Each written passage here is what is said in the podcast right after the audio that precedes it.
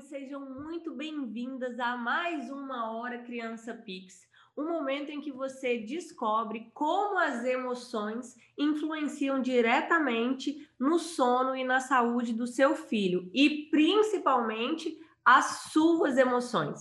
Eu sou Yara Azevedo, estou aqui representando todas as mamães e as suas dúvidas. E eu sou Glaucio Monteiro, terapeuta das práticas integrativas na infância. O tema de hoje é Mães muito preocupadas, refluxo na área. Tia Glaucio, o refluxo ele está entre as três queixas mais recorrentes que a gente recebe nas redes sociais. E ele geralmente é associado aos bebês. Por que, que o refluxo ele é tão recorrente nessa faixa etária? Bom, o refluxo, né, ele está presente nos bebês desde que nasce até mais ou menos os três, quatro meses de idade. E ele se dá né, referente ao anel muscular que separa o esôfago do estômago, que ainda está imaturo, tá? Então, o, o alimento que deveria fazer o seu percurso normal, né, ele acaba voltando, porque esse anel ainda não, não tem aquele movimento normal, né, de abrir e fechar. Então, ele causa o refluxo gastroesofágico, que é normal nesse período tá, da infância. Ele só começa a ser preocupante após esse período, quando tem associado também é, os episódios de vômito, né? Após as mamadas, muito choro, tá? E tem que procurar um especialista mesmo. Entendi. E essa é uma explicação fisiológica do refluxo, correto? Essa é uma explicação fisiológica do refluxo na visão ocidental, tá? tá. E na agora, oriental são outros gente, fatores. Para o que a gente traz aqui que é, que é diferente, né? Essa visão que a gente, que a maioria das mães ainda não tem de como as doenças ou os problemas, sintomas físicos, eles podem surgir a partir de outras questões que não são as questões que a gente já conhece, que são as questões fisiológicas. Então, com relação ao refluxo, a gente também tem essa interpretação da, da medicina tradicional chinesa e a gente pode associar outros fatores que até então as mamães não sabem e que pode ser uma oportunidade para elas passarem a enxergar o refluxo de uma outra forma e tomar outros tipos de atitude que não só aquelas ligadas à parte fisiológica, correto? Correto. Tem os fatores físicos, né, que pode ser tanto da mãe quanto da criança, né? A criança já nasce com esse anel é, que separa o, o esôfago do estômago imaturo. Tem os fatores emocionais dos pais, tá? Relacionados aos pais, que afeta diretamente a criança, né? Porque a criança pequenininha ela não ela não é, expõe ainda suas emoções. Então, o contato com os pais que têm uma emoção abalada afeta a saúde da criança diretamente. E os fatores psíquicos também, né, que é mais pelo estilo de vida que a pessoa leva, são os excessos, tá? Os excessos de trabalho, o excesso de, de exercício físico, a má alimentação, que é muito importante também, tá? Que é um dos fatores assim primordiais que também afeta a criança porque querendo ou não, né, o alimento passa pelo leite materno, tá? E, e o, a mente, a mente muito acelerada, tá? Causa também um, um, uma questão psíquica é, decorrente do, do que a pessoa escolhe para a vida dela. E aí, trazendo para o mundo da medicina, ah, da medicina tradicional chinesa, quais são as emoções e os órgãos que estão por trás do refluxo? Na medicina tradicional chinesa, a gente associa o refluxo ao estômago, tá? Ao estômago, que é o acoplado do baço pâncreas, que é aquele órgão que está presente é, para a vida toda na nossa digestão, tá? Ele trabalha muito desde a infância até a fase adulta. Então, o estômago, ele está diretamente relacionado ao refluxo. E a emoção? Vamos falar de emoção. é, para que a mãe ela possa é. entender qual é a emoção que ela sente em excesso que pode causar esse desequilíbrio e acabar acarretando um, um refluxo devido a um fator emocional. É, eu já falei aqui sobre o baço pâncreas, né? Que ele é um órgão que está relacionado muito à preocupação.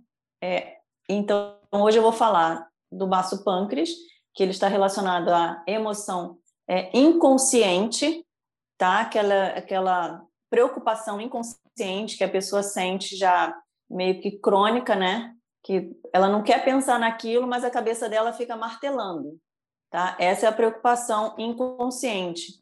E o estômago, ele está relacionado ao, à preocupação consciente, tá? A pessoa está ansiosa por alguma coisa que causa preocupação.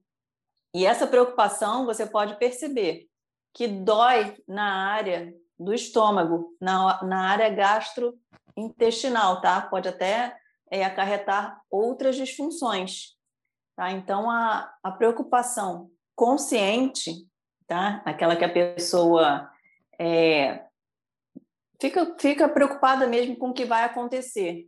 Essa é a preocupação que causa o refluxo, causa a gastrite, tá? todos esses, esses problemas gástricos. E dos casos que você já atendeu, você já é, é, é, muito nítido essa identificação das pessoas que já vieram até você é, é, com problema de refluxo?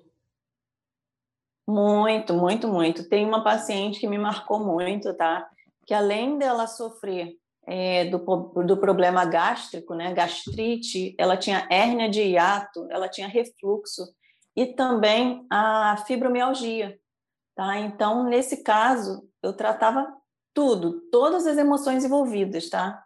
A fibromialgia está ligada muito ao fígado, tá? E os problemas gástricos que ela tinha era totalmente da preocupação que ela tinha consciente, tá? Então a hernia de hiato, o refluxo, a gastrite, tá? tudo isso era relacionado à preocupação. Só para a gente recapitular aqui, é, você está falando de dois tipos de preocupação, uma consciente e uma inconsciente. Só dá uma, uma, uma revisada nisso para ficar bem claro para a gente qual que é a diferença entre elas e como que a gente identifica isso no nosso dia a dia, para a gente saber o que está pesando mais na nossa vida. É, é difícil a pessoa mesmo identificar uma preocupação consciente de uma preocupação inconsciente, né? A pessoa quando chega até mim, eu vou identificar isso nela, né? Então a preocupação consciente é aquela que ataca o estômago, tá? É aquela preocupação da ansiedade, do que vai acontecer, tá? Tô preocupada, sei lá, com uma prova que eu vou fazer, tá? Aquilo desgasta tanto a mente dela com a preocupação que afeta o estômago. Tá? A preocupação inconsciente é aquela que afeta o baço, o baço pâncreas, tá? É aquela preocupação que a pessoa não sabe nem por que está preocupada, tá? Ela se preocupa por algum motivo que causa estresse nela, né? Então essa é a preocupação inconsciente, a preocupação que a pessoa não sabe nem por que está preocupada e se preocupa. né? Entendi. Uma é mais direta, né? Você consegue, a pessoa sabe, tem um fator ali que ela consegue identificar o motivo da preocupação dela, né? Ah, um, um, evento, vamos dizer assim, algo que ela consegue identificar. O outro é um estado emocional que é mais que não tem uma causa tão fácil de se identificar, mas a grande questão é que a pessoa não vai precisar saber disso, né? Ela vai manifestar e você vai conduzir ela para esse estado de consciência de que qual é o tipo de preocupação que ela está tendo e que está gerando ali, aquilo ali, ou na vida dela ou na, ou na vida do filho. Isso, isso mesmo. E olha só, é uma coisa importante. Quando é, os fatores emocionais é, começam a manifestar como doenças, né, é porque já afetou algum órgão. Tá? Então, o órgão é, a emoção ele afeta primeiro os órgãos e depois ele se manifesta como uma doença. Então é muito importante a pessoa procurar logo um especialista, né, assim que começar a sentir alguns sintomas de preocupação, de ansiedade, de estresse, tá? Para começar o tratamento é, logo, né? Para sanar Antes que qualquer uma doença, né? Problema físico, né? Antes que vire qualquer problema físico. Então, se, a, se uma, uma mãe está identificando, e a gente sabe, né? A gente sabe é, é se a gente está é, é, muito preocupado, porque a gente sente, são as, as nossas emoções, né? A gente sabe quando ali, aquilo ali está corroendo, quando está desgastando, quando está em excesso, quando está incomodando. Então, ter consciência de que você está com alguma emoção que está ali vindo e recorrente, em excesso, te incomodando, é melhor já logo buscar nas práticas integrativas uma, um, um, uma forma complementar né, de, de atuar na saúde, porque senão isso provavelmente com o tempo vai evoluir e vai se tornar uma doença, e aí tem que entrar com medicamento, né? Enfim, o negócio fica mais sério, né? Pois é, e quando envolve a família, né? É pior ainda, porque os pais se preocupam, as crianças que não sabe nem o que, tá, o que está acontecendo, né? Acaba ficando também com algum problema. Então, o ideal é que assim que começar a sentir algum sintoma, né, de da emoção que está afetando alguma coisa na, na vida da pessoa, ela procure logo um especialista, tá? Porque é muito importante tratar a emoção assim é é fundamental. E também quando vir que algo está aparecendo no filho, né? Se, se o tá Principalmente, apresentando né? refluxo, óbvio que pode ter a parte do, do fisiológica, que é natural, mas pode ser um sinal de alerta também para ela poder analisar como é que anda a preocupação dela, né? Porque isso vai influenciar diretamente, quer ela queira ou não, vai influenciar diretamente na saúde da criança e vai intensificar esse quadro, né? Qualquer emoção, tanto as boas quanto as ruins, afetam as crianças, tá? Então é importante, muito importante ficar de olho aí nas emoções e porque passa para a criança. De uma forma prática, ou de outra, a criança chega... vai absorver. E na prática, quando chega uma criança para você e a mãe vai e fala assim: Tia Glaucia, meu, meu bebê está com refluxo. Como que é o procedimento? Como é que você conduz esse, esse caso?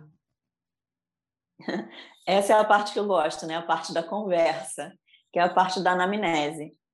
Quando eu começo a fazer a anamnese, geralmente a mãe não expõe tudo o que ela sente, né? Então, numa conversa assim mais descontraída, eu vou buscando e vou anotando o que ela vai me falando. E daí é que eu tiro a questão que está afetando a criança. Tá? Muitas vezes a mãe não associa, né? mas a gente que trabalha com as práticas integrativas, com a acupuntura e com a medicina chinesa, a gente sabe é, identificar. Tá? E nesse caso, é, a gente trata a criança, claro, né? E se a mãe tiver algum sintoma do refluxo ou qualquer outro problema gástrico, a gente trata junto. Se não, a gente só é, só indica né, um floral para tratar as emoções dela. Sim. E, em paralelo, trata a criança, o refluxo da criança. E ela sai da consulta sabendo qual é a emoção dela que está causando aquilo na criança, certo? Que está por trás desse quadro, para que ela possa é, entender e também agir sobre isso, né? Isso é, eu dou um diagnóstico sindrômico, né, das síndromes que estão afetando ela e o bebê. Tá? Então ela já sabe assim, ó, é emoção tal, tá? Você tem que fazer assim, assim assado, tá? Se preocupar menos, tá? Tem que seguir também uma regrinha, porque não adianta ela só vir ao consultório, né? Ela também tem um trabalho de casa, tá? Eu também é, passo para a pessoa que vem aqui um trabalhinho que ela vai ter que fazer em casa, porque é, eu ajudo, mas ela também tem que se ajudar, né? Sim, sim. Você dá o caminho, né? Mas se ela não seguir, não adianta. Pois é, isso mesmo. E na prática, como é que você usa as práticas integrativas para poder tratar as crianças com refluxo? Bom, as crianças elas têm uma resposta muito, muito rápido, né? Então, assim, eu usando praticamente duas práticas já é suficiente, tá? Eu uso acupuntura, tá? Pode ser acupressão ou que é só pressionar alguns pontos no corpinho da criança e pode ser também com agulhas, agulha fininha, né? Uma agulha bem pequenininha chamada agulha Ting. A agulha não fica no corpo da criança, eu só insiro e retiro no ponto, são poucos pontos, a criança nem sente. Quem sente mais é a mãe, né? também tem os florais de bar, tá? Que a gente não administra na criança, mas pode indicar para colocar num banho ou colocar na pele, né? Na, no punho, né? Passar diretamente na área gástrica, tá? Isso tem a aromaterapia.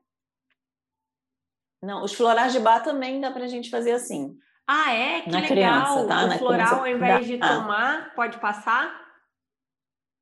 Sim, na criancinha, na, no bebê, sim. Que tá? legal. Aí você vai Tem, identificar pela idade é. do bebê, é isso? É, aí eu vou ver a melhor forma. A terapêutica eu traço, né? É, de acordo com a criança, de acordo com a mãe. Tá? Eu, tem a aromaterapia também, que a gente faz a diluição, né? Em um óleo carreador ou no banho, e que faz a, a parte da emoção, que trata a emoção que está relacionada a, ao refluxo. Tá? Tem também a cromoterapia que a gente pode fazer aqui. Tá? Tem várias formas. Tá? E, e o mais interessante, que eu gosto muito de fazer nesse caso, é a auriculoterapia, que o resultado é assim quase que imediato, tá? Eu coloco alguns cristalzinhos, tá? Na criança pequenininha, uns três ou quatro já é o suficiente para sanar o desconforto do refluxo. Tá? Então, assim, é, eu coloco na orelhinha, a mãe vai lá, aperta muito levemente, porque um bebezinho de 3, 4 meses né, tem a cartilagem sensível ainda. Tá? Então, só é apertar os pontinhos que faz a conexão do cérebro com o órgão em deficiência. E assim, o resultado é maravilhoso, quase que imediato. Que legal. E aí, vamos agora, assim, é, é, para uma mãe que está assistindo a gente e está com um problema de refluxo nesse momento, aquela parte que eu mais gosto de perguntar nas nossas lives. Tem alguma dica prática? Óbvio que eu sei que precisa da anamnese para que você possa acertar certinho o, o, o, ponto né, da, que precisa ser tratado, saber quais são os órgãos, identificar melhor as práticas, mas existe alguma dica geral que a mãe pode colocar em prática agora mesmo em casa, se ela tiver um bebê lá chorando com refluxo, até ela poder marcar um horário para poder ser atendida por você, por exemplo? Olha, eu vou dar uma dica bem simples, tá? É uma dica de acupressão, tá? Ela vai pegar o dedinho da criança, os três dedinhos da criança, vai medir pelo dedo dela, tá? Que deve dar um ou dois dedinhos, vai medir aqui no punho dessa linha aqui do punho, de flexão do punho, mede três dedinhos da criança e no meio aqui do tendão vai fazer movimentos circulares leves, tá? De dois a três minutos. Tá? Esse ponto aqui é um ponto chamado pericárdio 6. Tá? Ele é ótimo para qualquer tipo de, de emoção, tá? inclusive os, problemas gástricos. E vai, tem diferença vai, se é na vai... mão direita ou esquerda da, da criança ou pode ser qualquer uma? Não, ela vai fazer nas duas mãos, nos dois punhos, tá? Ah, tá. De um lado e de outro. Tá? E uma outra dica aqui, bônus, né, de aromaterapia. Tá? Eu vou indicar o, o óleo essencial de lavanda, uma gotinha em uma colher de sopa de óleo carreador, que é o óleo vegetal, de semente de uva, de semente de girassol, o que ela tiver em casa, mistura uma gotinha do óleo de lavanda e faz uma massagem leve. Tá? Para aliviar, vai ajudar é, vai ajudar na, no refluxo e também vai ajudar a criança a dormir melhor. Aê, adorei. Acho que as mães vão adorar essa, essas dicas também, porque são, são dicas fáceis e elas podem colocar em prática agora mesmo, né? Só A primeira Sim. dica não precisa de nada, a segunda ela vai ter que providenciar um óleo, o óleo essencial, mas também é só comprar e fazer. É, o óleo essencial de lavanda toda mãe tem que ter, né? Porque ajuda muito a dormir, a criança dormir melhor. Né? Então, colocando lá no difusor né, elétrico, umas gotinhas na água e deixa lá no difusor, é maravilhoso para a criança dormir. Ai, que ótimo. Tia Glauce, muito, muito obrigada pela nossa live, pela nossa conversa e até a próxima. Tchau, tchau. Tchau, tchau.